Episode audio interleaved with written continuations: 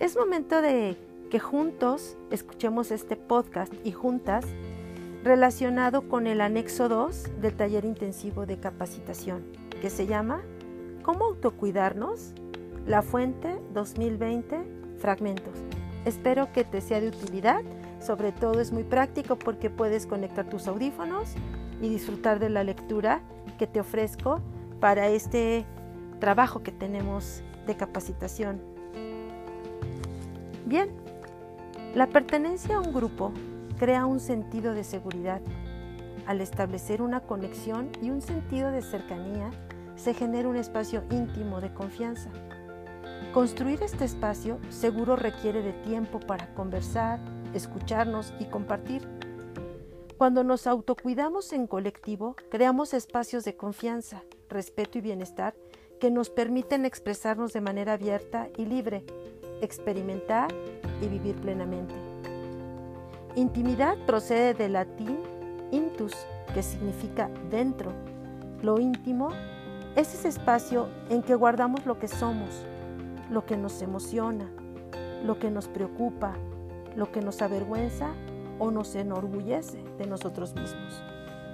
Para abrirnos a los otros se necesita crear una relación de respeto, de confianza, generar una conexión especial con las personas adecuadas con las que nos sentimos seguros, con las que compartimos formas de pensar, ideales, valores. Personas que también se hayan sentido vulnerables, que hayan tenido experiencias similares a nosotros o que tengan la necesidad de ser escuchados, que te miren a los ojos, que pregunten cómo te sientes, qué necesitas. A veces, esas personas están muy cerca de nosotros. Pueden ser nuestras amigas, padres, maestras o mentores, personas que nos quieren, que nos han visto crecer, nuestra hermana, la tía que nos invita los sábados a comer.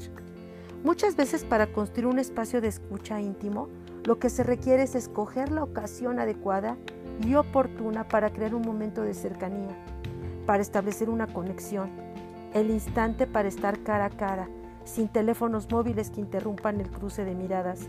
A veces más que un espacio, hay que construir ese momento, provocarlo.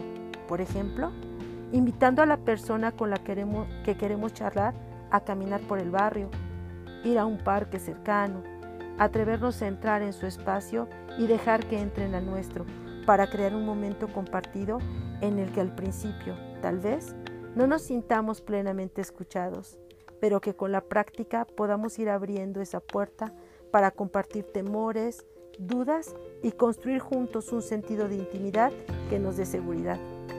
Crear redes de apoyo es fundamental para el autocuidado individual y colectivo, pues es una manera de escucharnos, de hacer frente a los riesgos, las violencias y las crisis, de informarnos e informar, de construir confianza, de sentirnos protegidos y proteger a las demás, de organizarnos con la gente que nos rodea, de aportarnos solidaridad y apoyo mutuo.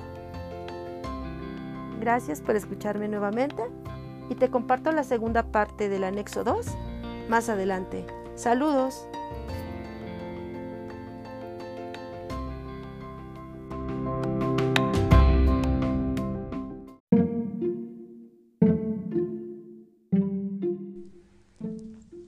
Espero que te encuentres muy bien y estés listo y lista para el taller intensivo de capacitación docente, ciclo escolar 2021-2022. Y vamos con la segunda parte del anexo 2, ¿cómo autocuidarnos? De la fuente 2020, fragmentos. Formar parte de una red de cuidados da satisfacciones y afectos duraderos.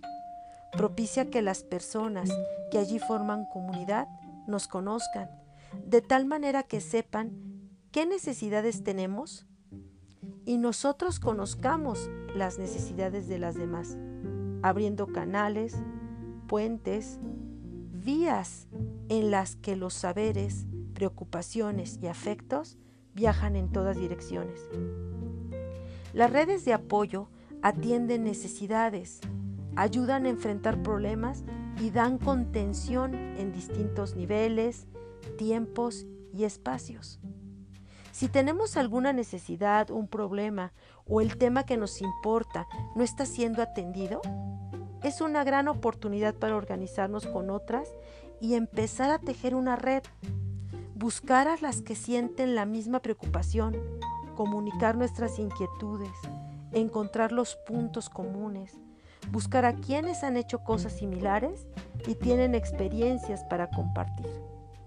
Hacer un plan de colaboración y poco a poco tejer una red. Así como en las puntadas de un tejido, cada hilo que lo conforma le da cuerpo y fuerza, de igual manera, cuando tejemos una red de apoyo, cada persona aporta desde su vulnerabilidad y desde sus fortalezas, desde su experiencia y sus afectos, y de esta manera, juntas, nos hacemos más fuertes. Las redes están vivas, son un organismo en sí mismo y son un tejido que es habitado por muchas personas, por lo que también necesitan de sus propios autocuidados.